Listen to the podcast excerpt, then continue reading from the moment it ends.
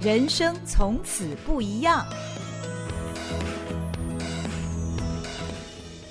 Hello，大家好，欢迎您来到《人生从此不一样》节目，我是赵新平。云林县有七十万人口，但是过去呢，没有任何一家医院可以做心导管手术，直到。台大医院云林分院在黄瑞仁院长的任内呢，他建立了心脏血管医学中心。云林人如果有心脏方面的问题，不必在南北奔波了。大家要知道，如果有心脏问题南北奔波，那真的是会有生命危险哦。呃，我看报道，有心脏问题的患者呢，在云林分院到目前为止已经累计做了将近两万个心导管手术，所以黄瑞仁医师被云林人形容为呃。云林人的心脏守护神，所以今天我们的节目当中呢，再度邀请我们国内的心脏内科权威台大医院心脏内科医师黄瑞仁来到我们节目当中，要为我们谈谈心脏的保健。黄医师你好，你好，主持人新平，还有各位听众，大家好。呃，台大医院云林分院，您建立了呃心脏血管医学中心啊，将近两万个心导管手术。呃，我很好奇，这两万个心导管手术大概都是分布在哪些问题？他们需要做心导管呢？最多的还是冠状动脉疾病的冠状动脉狭窄，嗯，也就是所谓的狭心症。哦，我们有一个数字可以给大家做一个参考，在过去三年这个疫情中间，台大医院云林分院。它的斗六院区只有一台心导管的设备，哦，这一台心导管在两年前每年执行的冠状动脉的支架置放就已经超过一千例，大概一零六八例。这样的一个概念是什么概念？在同一个年度，台北台大总院大概操作了。将近一千五百例的病人，但是总院有三台心导管室，嗯嗯，也就是每一间心导管室大概服务五百多人次。但是云林分院，它一台心导管就服务一千、哦，超过一千人次，哦、所以云林分院的心导管是非常的忙碌、哦，几乎是每天加班。嗯嗯嗯。那当然，很多的人问我，就是说怎么会有那么多病人？嗯、其实，当你的治疗成绩得到民众信赖之后，其实云林、嘉义、彰化、南投的病人，嗯，自然而然就会集中到台大医院云林分院。所以我们看到这一个趋势，在两年前就开始规划。斗六院区就设置购置了第二台新导管室的设备，那在二零二二年今年的年初一月就正式启用，所以二零二二年从今年一月开始，云林分院斗六院区就有两台新导管室来服务需要被服务的这些病友们。嗯，哦，那刚刚讲到的狭心症，通常是怎么样的人会罹患狭心症呢？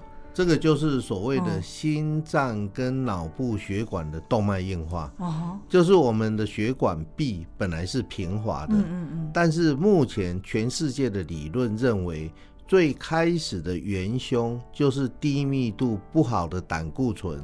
不好的胆固醇，它被氧化以后，什么叫做被氧化以后？就是有时候我们的食物的关系，或者中医讲的身体的火气比较大等等。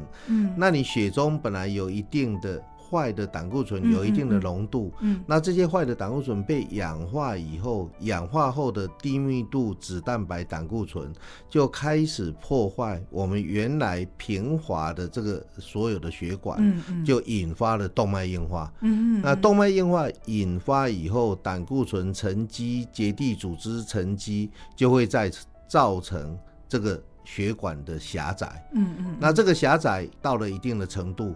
比如说冠状动脉的狭窄，一般而言超过七十 percent，病人走路的时候或者吃饱饭天气冷，就会产生胸口闷、压迫感，像石头这个整个喘不过气来压在胸前这样的感觉。嗯那这一种感觉就称为是心绞痛的症状。嗯嗯嗯。所以冠状动脉的狭窄，整个就是一个动脉硬化的过程。嗯嗯嗯嗯。那这样子看起来，台湾民众有这样问题的人还真的不少哎，是不是可以从云林的这个病例以及台大医院的病例来来推估？台湾目前根据我们健保署的统计，每年置放冠状动脉支架的病人次约略是三万人左右。嗯，那随着人口慢慢老化，因为动脉硬化本身也是一个老化的疾病，哦、所以可能会有些微的上升。那所以大概是三万到三万多一点，嗯、这个必须要置换冠状动脉的支架。嗯嗯嗯嗯嗯，除了人口的这个老化之外，我们的平常的健康情形，呃，比方说要控制饮食、要运动等等，都是可以预防这个我们冠状动脉硬化的一个方式嘛？对，冠状动脉硬化它的高危险群、嗯、一共有七大高危险群，嗯、哪七大呢？第一个就是年龄的因素，嗯，所以男性超过四十五岁。或者女性超过五十五岁，或停经以后的女性，所以年龄这是第一个危险因子。第二个危险因子就是家族遗传，嗯就是说如果你的长辈有心肌梗塞，置换过支架，或者很年轻的时候可能就得到冠状动脉疾病等等，那这个家族遗传，这种遗传这个是跑不掉的，这是第二个危险因子。嗯第三个就是高血压。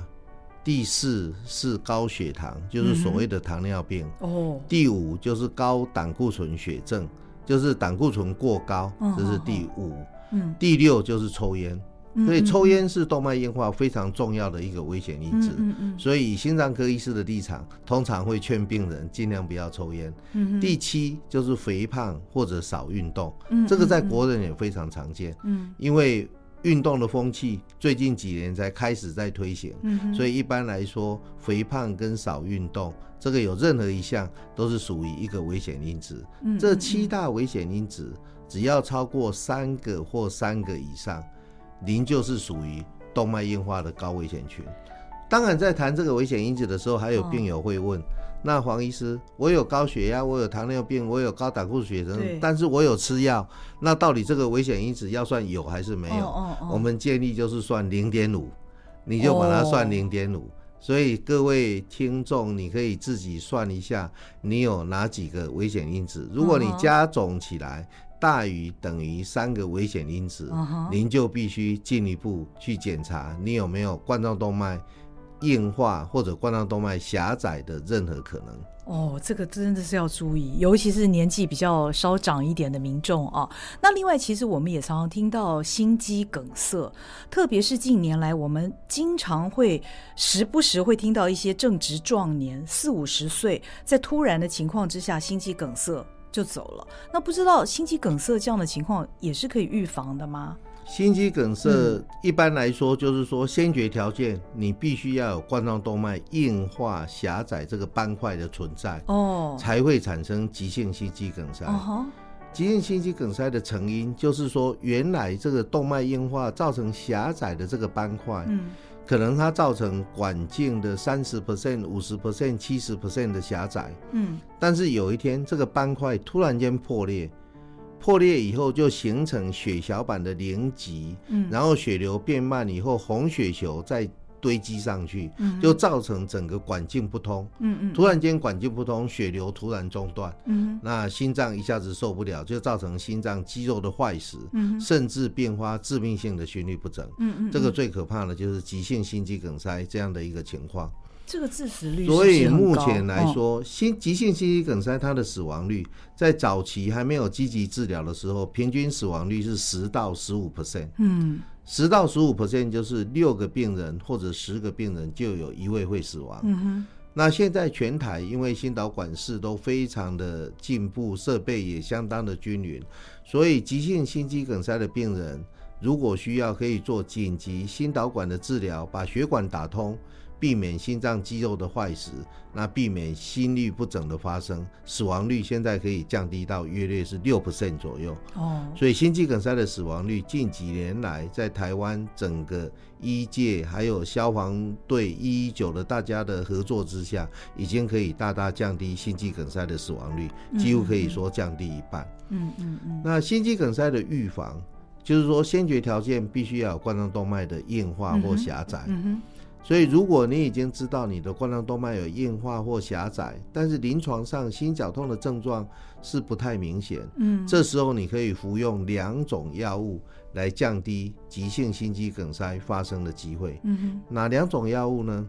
第一个我们称为叫抗血小板药物，嗯嗯，如阿司匹林，哦，大家常听的阿司匹林，阿司匹林它不是抗凝血剂，它是叫做抗血小板药物，嗯，它的目的就是万一有一天你的动脉硬化斑块不幸破裂的时候，血小板的凝集，刚刚我有提到。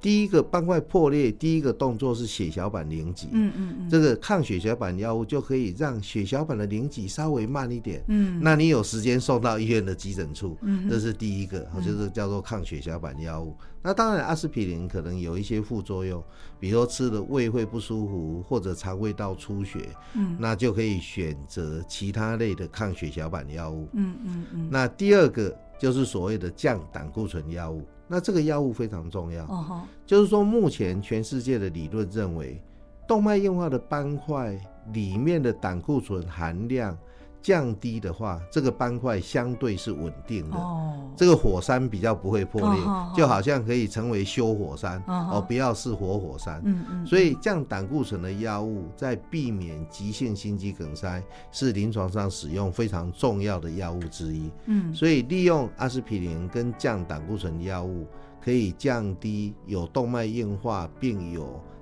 并发急性心肌梗塞的机会。Uh. 哦，这真的是很实用的知识。那我相信很多呃，就是说有心肌梗塞的这个突然遭遇到这样情况的人，他都是在事前他不晓得自己其实有冠状动脉可能已经硬化或者是堵塞这样的问题。所以这是不是告诉我们，我们在平常健康检查的时候，有哪一些关于心脏的这个项目，我们必须要去检查，才能够了解自己身体的情况，有必要的时候去做一些呃预防的措施呢？对，心屏。就问到重点了哈，哦、就是说很多的病友在问，那我怎么知道我有狭心症？对我有冠状动脉硬化？哦、大家都知道，心脏血的检查通常会有胸部 X 光跟心电图。嗯，那就冠状动脉疾病来讲，如果胸部 X 光或心电图看到不正常，那你这个病通常都严重了。哦哦、那意思就是说，一般的胸部 X 光跟心电图应该。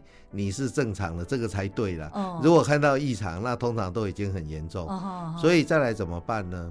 一般我们会建议，如果你可以跑得动的，膝盖没有问题，没有换过关节，你的膝盖活动力 OK，做运动心电图，这个最为单纯。嗯，因为运动心电图你就跑六到八分钟，再休息个五到十分钟，都不用打针，不用特别测试一下心肺功能，从心电图的变化间接来判断有没有冠状动脉的狭窄。哦那这个是最单纯的检查。哦哦那当然，如果一些长辈。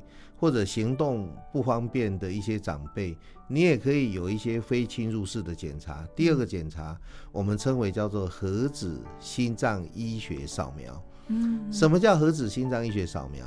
它就是用一个同位素。但是必须静脉注射到我们的血管里面，这是一个鉈二零一。目前台湾大部分的医院还是采用鉈二零一这样的同位素。那有的医院就把它称为叫心脏肌肉的灌注扫描。什么意思呢？就是说我们用鉈二零一，然后打到静脉里面，我们再打另外一个药物，就是类似。引发这个心脏的一个活动力增加，需氧量增加，就类似我们跑步的情况，这样做一个压力的一个测试。那在这个压力测试的情况之下，心脏的肌肉是不是可以摄取到这个同位素？如果你摄取不到，间接的就代表。支配这一个部分心脏肌肉的血管是有显著的狭窄哦，那这个叫做核子心脏医学检查，或者是鉈二零一的心肌灌注扫描，这是第二种检查工具。第三种检查工具，现在台湾的民众大部分也耳熟能详，这个叫做冠状动脉的电脑断层摄影。嗯那的确，现在的电脑断层，它的仪器的进步速度非常的快。嗯，很多的病友在问，那黄医师是两百五十六切比较好，三百切、六百切、八百切，现在还有一千切，是不是切越高越好？其实根据台大医院的影像医学科放射科医师跟我说，两百五十六切以上，大概大家的解析度都差不多。Oh. 重要的是放射科医师的判读能力。所以我想这是软体硬体，我想大家各位听众可以了解这个意思。Oh. 因为台北的医院大致上配置都有两百五十六切，嗯，像台大医院云林分院，它配置也是三百多切，嗯，所以其实台湾的医疗设备这应该是没有问题。嗯嗯嗯嗯嗯，那通常是。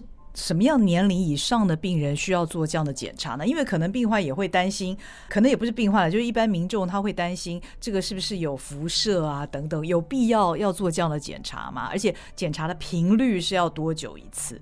对。应该第一个要先判断有没有冠状动脉狭窄的危险因子。哦。那刚刚有提到，嗯，就是如果有三个或三个以上危险因子的病友，嗯，可能你就要考虑进一步检查，嗯，才知道你的冠状动脉有没有狭窄。嗯嗯。那刚刚提到的冠状动脉电脑断层摄影，我在这里还必须再补充说明。嗯。一个就是说，目前台湾的健保并没有给付这样的一个检查工具。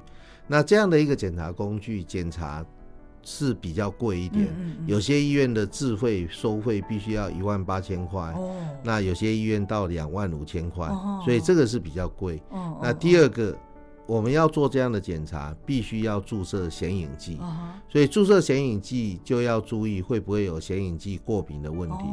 哦不过，全台湾目前冠状动脉电脑断层摄影，我所知道都是使用现在全台，因为它是相当昂贵的一个智慧检查，所以使用的显影剂都是目前就是在医疗市场上最好的显影剂。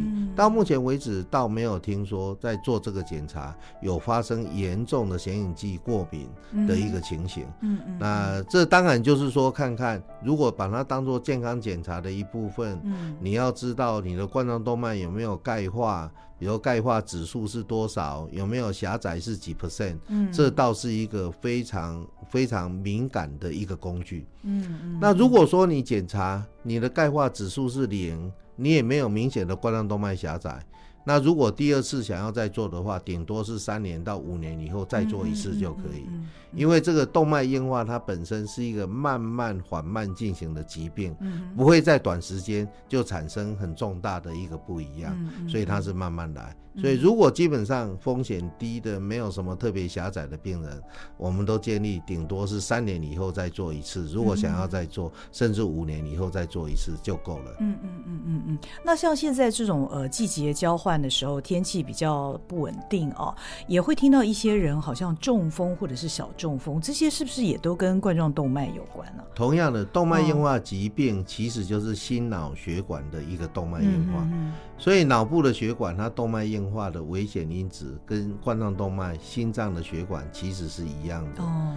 所以尤其在这个季节变化的时候，天气突然间变冷变凉，血管就容易收缩。嗯。那收缩以后，血压就上升。嗯。血压上升以后，就容易造成心脏或者脑部血管它的一个动脉硬化或者狭窄或者阻塞的一个产生。嗯。在前一阵子天气非常热的时候。也是会增加风险，因为天气热的时候就容易流汗，嗯，身体的血液哦，就是相对的是处于一个脱水的状态，嗯，在一个脱水的状态，血液的血管的凝结凝能力或者凝固的这个情况就会比较旺盛，嗯，所以万一你有冠状动脉或者脑部血管原先就有个狭窄。如果脱水造成血液容易凝固的话，就容易造成血管的阻塞。嗯嗯。所以在极端的气候，天气过冷或过热，其实都是脑中风、急性心肌梗塞好发的一种气候的变化。嗯嗯嗯。有没有办法增加我们的心肺功能呢？像呃，比方说像我是跑马拉松的，我们常常就会讲到心肺功能这四个字，但其实我们不是那么精确的知道心肺功能的定义。是什么？我们跑马拉松的人会讲，像我们练了马拉松之后，规律的长跑之后，我们的平均心跳啊都会降低。原先可能每分钟七十二下，我们有的跑者他会降到每分钟只跳三十几下。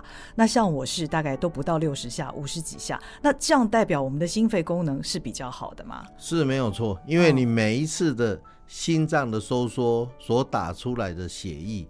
这个叫做心搏出量，哦，就是每一次的心跳，这打出来的血液心搏出量乘以你的心跳，嗯嗯，就是每分钟的心输出量，嗯嗯，所以你可以想见，如果你每一下打出来的血液比较多的话，嗯、你的心跳就不用那么多.就可以维持每分钟的心输出量。Oh, oh, oh. 所以的确，在长期有做运动、马拉松的跑者，他的心跳数目相对是比较低的。Oh, oh. 那这一个都间接代表他每一次的心脏的血液的搏出量是比较多的。嗯，所以这是一个好现象，也是运动所造成的结果。嗯，那刚刚新平提到心肺功能，嗯，在医学上。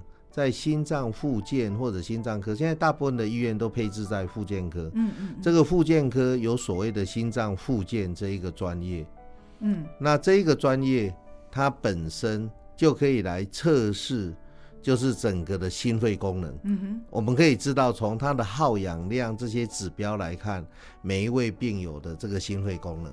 所以，其实，在临床医学是有这样的测试工具，真的客观来显示每一个人的心肺功能。哦哦哦，那像刚开始，呃，节目一开始，黄医师有提到，呃，这个民众有的时候会感觉到胸闷或者是呃胸痛这样的一个情形的话，这种就可能代表你的心脏似乎有一些征兆了，就需要去进一步检查，对不对？对，刚刚我们没有描述就是狭心症这个症状。嗯嗯嗯。狭心症的症状有一个情况叫做稳定型的心绞痛。嗯哼，什么叫稳定型心绞痛？就是像我有病友，他每天在台湾大学的操场，原来都跑十圈的，嗯、跑四千公尺。嗯嗯嗯。就十多年前有一阵子，他跑了两三圈以后，他就描述他的胸口就觉得闷闷的、紧紧的。嗯嗯嗯。就是好像喘不过气来。嗯嗯。他就觉得很奇怪，所以就坐在操场旁边休息一下。又休息了三五分钟，这个感觉就慢慢消失。哦、他就觉得怪怪，他继续再跑，结果再跑两三分钟，哎，这个感觉又产生了。哦、他就觉得不对劲，嗯、又休息一下，嗯嗯、所以他就来就医。嗯，结果来经过检查以后，果然冠状动脉是有一个地方有狭窄，哦、放了支架以后，哦、他现在维持他的运动，到现在十多年了，嗯、好好的配合服用药物，嗯、其他原来完整的冠状动脉并没有产生新的狭窄，嗯、所以他可以维持他原来喜欢的这个慢跑的运动。嗯嗯嗯，我们也有病友，比如说他儿子，我现在想到有一个病友，他儿子在德国杜塞尔念这个博士，嗯，嗯。有一年冬天他到德国去看他儿子。结果冬天的时候，德国下雪，他就跟着儿子一起铲雪。结果铲雪铲到一半，他就觉得胸口怪怪的，好像一个压迫感，就觉得很不对劲，所以就照预定的时间就回到台湾。结果一检查，果然是有显著的冠状动脉狭窄，放了支架，到现在病人也都还好。所以你可以想见，就是在运动的时候，就是心脏的耗氧量增加，嗯嗯，或者是在天气冷的时候，血管收缩，嗯。还有一个情况是吃饱饭，嗯，因为吃饭这个动作本身也是一个耗氧的一个动作，嗯嗯，所以在运动吃完饭或者是天气冷的时候产生这个症状，在休息或者服用舌下含片的时候可以缓解这个症状，嗯，在临床上我们称为叫做稳定型的心绞痛。哦哦，这个所以大家要很敏锐的来观察一下自己的。身体的情况哈，这个心绞痛到底是什么样的一个感觉？嗯、因为我个人还没有心绞痛，所以没办法描述。但是我每一次就是放完支架的病友，我都会请教他们怎么描述你这个感觉。嗯，那整个综合起来，大部分的病友的描述都是在运动、吃饱饭、天气冷的时候，胸口闷闷紧紧的，好像一个石头就压在胸前一样，喘不过气来。所以大部分的病友，他的描述都是一种胸闷的一个感觉，或者重物的一个压迫感。嗯，那有些病友还特别强调，这种感觉不能称为痛。所以在他的生命经验里面，手被刀割到了，或者这种疼痛感，其实它不是一个疼痛的感觉，它是一个说不上来的一个压迫感。嗯，那当然，如果你合并这种胸闷压迫感，如果还合并呼吸困难，或者是冒汗。当然，就可能这个症状就比较明显，就必须尽早求医。嗯嗯，所以稳定型的心绞痛是冠状动脉疾病里面我们比较不担心的一群，因为它有症状，所以它会及早就医、及早检查、及早治疗。嗯，这一群病友我们比较不担心，因为他会会求医嘛。嗯嗯，那另外有一群病友，原来完全没有症状。所以完全没有症状，这就必须靠定期的健康检查。嗯，刚刚提过了几个检查工具，嗯，包括可能的运动心电图、嗯、心肌灌注扫描，嗯，那或者是。好，冠状动脉的电脑断层摄影，嗯，那来看看你的冠状动脉是不是已经有狭窄，嗯，那如果已经有的话，也不用太担心，我们就服用刚刚所讲的抗血小板药物或者降胆固醇药物，来避免心肌梗塞的发生，嗯，那这样就可以永保心脏健康，可以快乐生活。嗯，可是我们在做一般健康检查，可能不要到那么高阶的心脏检查的时候。蛮多人都会被检查出什么二尖瓣脱垂啊？那我还记得我有一次好像就检查出这个这个文字出来，我有点紧张。就医生跟我说：“哎呀，这是因为用久了。”他就简单回答我。但那个不是心脏科的医师，是帮我看健检报告的加医科医师。他说：“啊，因为用久了就有点松了，是这样吗？”这是属于一种叫做瓣膜性心脏病了。嗯，那心脏疾病是有分成几个类型。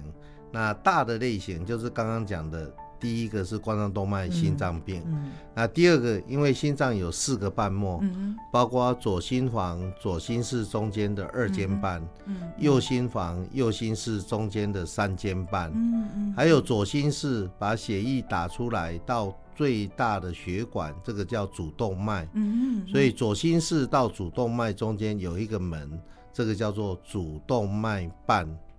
那另外右心室打到肺动脉中间也有一个门，嗯、这个叫肺动脉瓣。嗯，所以心脏一共有四个瓣膜，嗯、哼这四个瓣膜都可能造成狭窄，嗯，或者是闭锁不全，就是关不紧。嗯嗯嗯。那刚刚新平提到的二尖瓣脱垂，嗯、这的确是比较常见的一个瓣膜性的心脏病。嗯哼那所幸大部分的二尖瓣脱垂的病友。它并不会有严重的二尖瓣闭锁不全，嗯嗯，所以即使是稍微比较松脱一点，其实基本上对生活品质、对运动的能力是没有影响的，所以不太需要担心。嗯，所以二尖瓣脱垂的病友，关键是要看他有没有。二尖瓣闭锁不全，还有二尖瓣闭锁不全的严重程度是轻度、中等程度还是严重程度的？哦、那我们临床上再做一个危险的分级。嗯哼哼哼，黄医师，你当年选择了心脏内科哦，后来又到云林分院建置了这个心脏血管医学中心，这样一路走来，你你回顾这个成为医者的路，你觉得作为一个心脏医内科医师，对您的人生产生什么样的影响呢？我想，嗯，我我也常常跟大家来分享，人生有机会成为一个医师，这就是一个助人的行业。嗯，其实每一个人，应该说，我也听过很多的演讲的课程或者哲学的课程。其实人一生就是在追求幸福跟快乐。嗯，那你如何定义或者觉得你是不是处于一个幸福跟快乐的情形？在医疗机构工作的人。应该每天都要问一个问题：嗯，你对帮助人会不会觉得快乐？会不会觉得高兴？嗯，因为在白色巨塔里面工作，其实大家都非常的辛苦，相对的是紧张。嗯，这里面有很多的同仁，包括医师、护理师、行政同仁、医事同仁，还有就是我们的清洁、传送、保全。嗯，这个所有的人都是维持这个医疗机构运作不可或缺的人。嗯。如果我也常常跟在云林婚宴服务的时候，跟所有的同仁分享，如果今天我的职务内容是清洁，嗯，你想，就是任何的一个洗手间或者是地板有人有湿滑的，你赶快把它擦干净，然后立一个标示牌，避免大家滑倒，嗯嗯，这就是一个帮助人的一个动作，嗯，比如说在防疫期间，这个保全它的角色就非常重要，因为医院有一个相关的一个规范。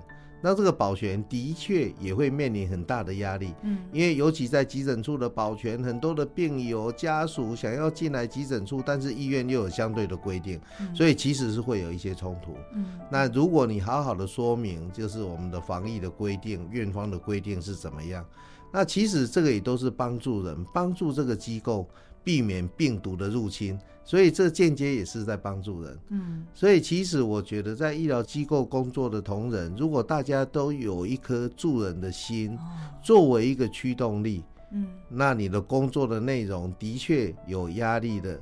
那但是如果我们每天在做的事情是在帮助人，大家就会觉得是乐在其中。嗯，那这样才能够就是做一个这个快乐的一个医学人生。我常常是这样认为。嗯嗯嗯，所以一个人的心念很重要哦，有一颗好的心会让你的人生不一样哦。那云林的分院的存在呢，也让云林人感觉他们的人生不一样了。那今天非常谢谢被云林称为这个心脏守护神的黄瑞仁黄医师来到《人生从此不一样》节目，告诉我们这么多宝贵的有关于心脏保健的资讯。那他对于呃行医的这颗心呢，相信大家也从访谈当中可以感受得到。那也谢谢您的收听收看我们今天的节目，我们下回再会喽，拜拜。